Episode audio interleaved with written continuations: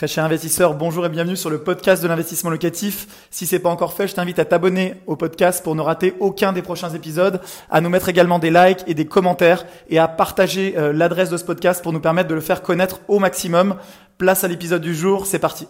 Je vais revenir sur les différents critères, les optimisations que vous pouvez réaliser pour louer au bon prix. Le bon prix, comprenez le bon prix pour un investisseur immobilier comme vous. Le bon prix, c'est bien sûr le bon prix pour le locataire, mais aussi et surtout le bon prix pour le propriétaire bailleur que vous êtes, c'est-à-dire un prix sur la tranche haute du marché. Une tranche haute qui doit être bien sûr justifiée. Rappelez-vous toujours qu'on loue à un bon prix pourquoi? Bah, Parce qu'on a le service qui va en face, parce que le bien est un bien qui est demandé sur le marché, et non pas parce qu'on propose un bien comme le font les marchands de sommeil, qui va être très cher, sans prestation, et donc on va prendre de mauvais dossiers. Donc comment euh, ça se passe en matière de fixation de loyer? Comment optimiser au maximum son loyer quand on est un investisseur immobilier? Alors il y a certaines choses sur le bien que bien sûr on ne peut pas euh, changer, bah, par exemple la localisation du bien. Il est clair que votre immeuble, vous ne pouvez pas le déplacer. Si vous achetez dans un immeuble qui est mal placé dans la ville, un endroit qui n'est pas attractif pour les locataires ou les futurs locataires, eh bien, ce ne sera pas possible de le corriger. Donc ça, bah, c'est très important dès le départ de choisir une bonne localisation. La deuxième chose que vous ne pouvez pas corriger, c'est la surface. Alors, sauf exception, dans certains cas, vous pouvez bien sûr, si vous avez l'immeuble entier, faire des extensions, bien sûr, avec l'autorisation de l'urbanisme, augmenter la surface de votre immeuble, récupérer des combles, créer des mezzanines, mais c'est pas de ça qu'on va parler aujourd'hui dans la vidéo. Euh, donc la surface ne peut pas changer, la localisation ne peut pas changer. En revanche, le premier critère sur lequel vous pouvez jouer pour optimiser au maximum le loyer, c'est l'agencement de l'appartement. Combien de fois j'ai vu des investisseurs, des clients d'investissement locatif qui nous disaient Manuel, regarde, j'ai trouvé une très très bonne affaire, le prix au mètre carré est intéressant, il est de temps, euh, ce bien-là, bah, je pense que c'est intéressant de l'acheter. Et après avoir regardé quelques minutes, je me rendais compte que oui, le prix au mètre carré était intéressant, en revanche, l'agencement du bien était à la fois mauvais et non optimisable. Pourquoi? Parce qu'on avait très peu de fenêtres, on avait des murs porteurs et donc on ne pouvait pas changer tout simplement le plan de l'appartement, on ne pouvait pas l'optimiser en fonction de la demande. En matière d'agencement, rappelez-vous toujours que selon votre cible de locataire, que vous cibliez des étudiants, que vous cibliez de la colocation, donc des étudiants jeunes actifs en colocation ou des familles, eh bien le nombre de pièces idéales pour ces locataires-là n'est pas le même. Et souvent, je vois l'erreur de gens qui vont faire euh, un studio dans un appartement de 50 mètres carrés, et eh bien c'est pas du tout optimal pourquoi Tout simplement parce que bah, vous allez avoir une seule pièce de vie dans 50 mètres carrés alors que vous auriez pu en avoir deux, donc un salon, une chambre, ou même trois si vous faisiez par exemple un petit trois pièces de 50 mètres carrés à Paris et donc vous auriez eu beaucoup, beaucoup plus de demandes. L'agencement du bien dépend aussi du marché. Moi je prends toujours cet exemple qui est saisissant, c'est la ville dont je suis originaire, la ville de Chambéry en Savoie, dans l'est de la France. Et eh bien dans cette ville, on sait qu'on a une saturation sur les studios. Une saturation sur les studios, ça veut dire que si demain vous achetez un studio, même à un bon prix, eh bien vous allez avoir du mal à le louer tout simplement parce que la concurrence sur ce type de produit est très forte et que même si Chambéry est une ville étudiante, on sait qu'on a trop d'offres par rapport à la demande étudiante. Voilà, donc ces éléments-là sont à prendre en compte sur l'agencement du bien lorsque vous l'achetez, sur le potentiel de réagencement en cas de travaux.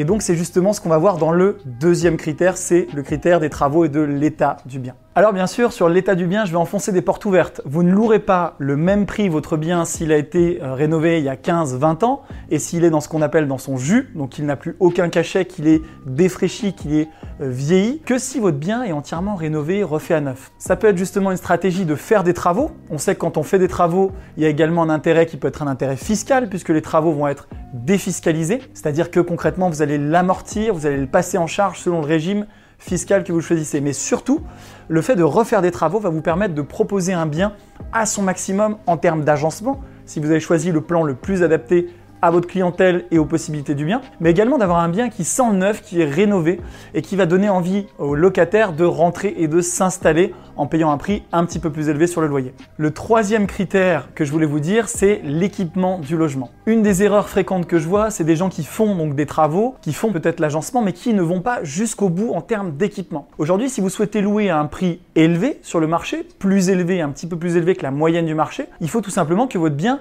répondent à ce pricing, si je puis dire.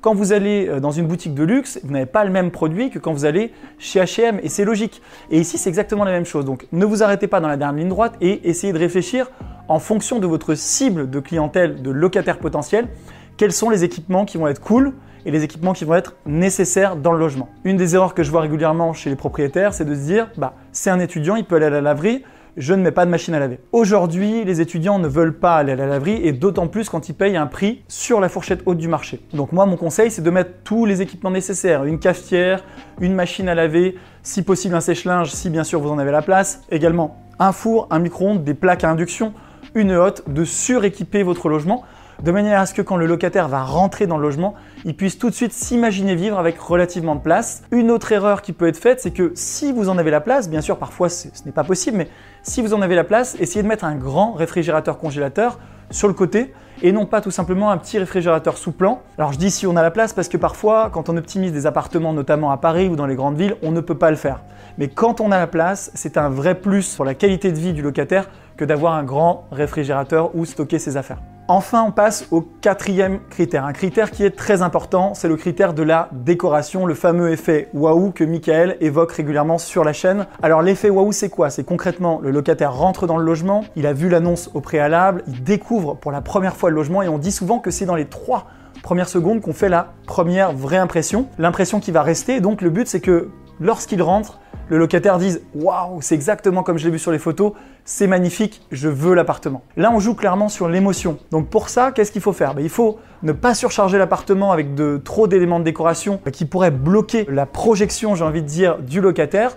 Il faut avoir une décoration qui soit à la fois coup de cœur mais qui ne soit pas trop engagée. Si par exemple vous vous dites moi ce que j'adore c'est le rose et que vous peignez tous les murs en rose, eh bien il est clair que certains vont rentrer vont se dire Ah, mais c'est rose en fait et moi je n'aime pas cette couleur. Essayez donc de faire quelque chose d'à la fois tendance déco, mais à la fois un petit peu impersonnel, de manière à ce que le locataire n'ait qu'à amener sa petite touche de décoration finale et qu'il puisse se sentir bien dans le logement. Pour ce faire, bah, c'est ce qu'on fait chez Investissement Locatif avec notre équipe d'architectes d'intérieur et de décorateurs pour nos clients. Concrètement, on va faire des murs de couleurs, on va jouer sur les couleurs, on va jouer sur les ambiances, sur les styles, on va réfléchir en espace de vie. Moi, j'adore cette notion. Un espace de vie, ça veut dire qu'on va imaginer le coin cuisine, le coin bah, pour dîner, manger, la table, le coin salon pour se reposer, le coin chambre. Et on va essayer d'organiser, même si l'espace est petit, des petits ensembles d'espace où le locataire peut s'installer et dans son espace, même si c'est pas très grand, eh ben, il est bien, il se projette et il sait qu'il va être heureux dans votre appartement. Essayez d'avoir une décoration au maximum intemporelle et de ne pas être clivant pour que ça plaise au plus grand nombre lors des locations. Enfin, le cinquième et dernier point que je voulais évoquer dans cette vidéo, c'est le marketing de la location. Ne sous-estimez jamais cette étape. Hier encore, je disais une analyse en fait dans un journal dédié aux professionnels de l'immobilier qui disait que seulement 40% des agences immobilières utilise des photos professionnelles par un photographe professionnel. Seulement 10% des professionnels de l'immobilier font appel à la visite virtuelle 3D. Alors je ne sais pas si vous avez déjà vu euh, sur investissement locatif comment on met en valeur les biens, le marketing qu'on fait au travers du bien et de sa promotion sur les différents sites. Si ce n'est pas le cas, je vous invite à faire un petit tour sur notre site www.investissement-locatif.com pour regarder un petit peu nos réalisations. Et vous pourrez vous rendre compte qu'on fait à la fois des photos professionnelles, des vidéos pour les visites et également des visites virtuelles en 3D. Pourquoi c'est important? Bah, Tout simplement parce que demain, si vous souhaitez louer sur la tranche haute du marché, euh, votre annonce va se retrouver noyée parmi des milliers d'annonces de location. Le but étant que lorsque le locataire va le faire défiler, il ait tout de suite le coup de cœur que ça accroche son œil et qu'il ait envie d'aller plus loin et donc de visiter votre bien et ensuite de le louer. Donc ne sous-estimez pas cette dernière étape. Aujourd'hui, on peut trouver assez facilement sur Internet des photographes professionnels qui vous proposent justement de réaliser et de mettre en valeur vos biens. Ne faites pas cette petite économie, faites ces photos professionnelles.